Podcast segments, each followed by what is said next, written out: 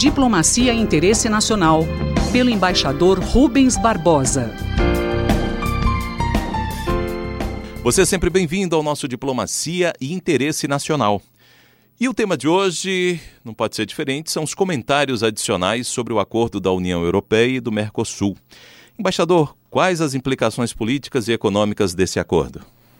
Olha, agora que já foi uh, divulgada a parte econômica, comercial uh, desse acordo com a União Europeia, uh, permite um, algum comentário mais elaborado e não tanto técnico como foi feito na semana passada. Esse acordo de comércio se insere dentro de um acordo mais amplo de associação política, econômica, comercial, de cooperação do Mercosul com a União Europeia. O que foi divulgado até agora é apenas a parte comercial, que mostra um arcabouço geral, as linhas gerais uh, do acordo, né, e, o que não permite uma análise mais específica sobre os produtos, sobre os prazos da, da redução da tarifa, uh, as exceções e mesmo as regras. Esse acordo é um acordo muito importante porque põe fim ao isolamento do Brasil e do Mercosul. Uh, depois de 20 anos, uh, com três acordos de pouca significação comercial, como o acordo com o Egito, o acordo com a União Europeia, o acordo com Israel e com a autoridade palestina. Uh, esse acordo é importante com o do Mercosul com a União Europeia, é importante porque vai forçar o governo e o setor privado a, a buscar maneiras políticas de aumentar a competitividade. Ainda há sigilo não foi divulgado ainda algumas medidas e nós não sabemos como o governo brasileiro vai conduzir o processo de abertura econômica.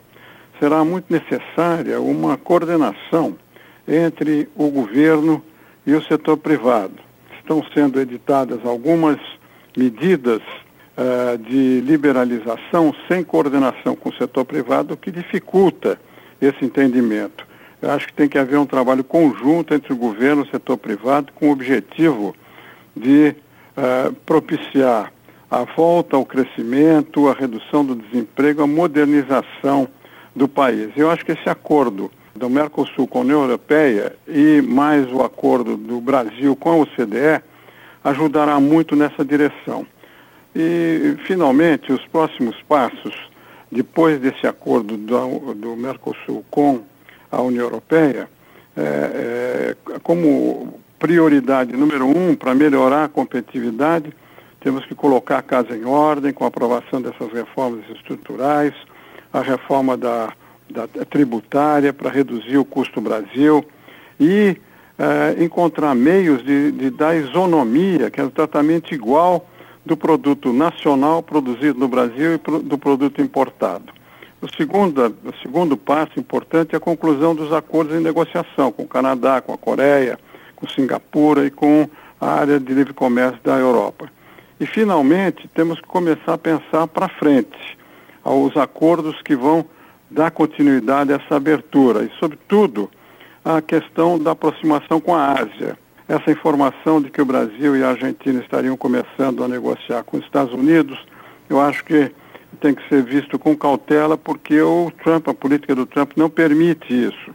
E uh, eu acho que é uma visão de médio e longo prazo. No caso da Ásia, a, a, a parceria transpacífica é mais concreta e tem mais interesse para os exportadores brasileiros. Eu sou Mário Santi e conversei com o embaixador Rubens Barbosa.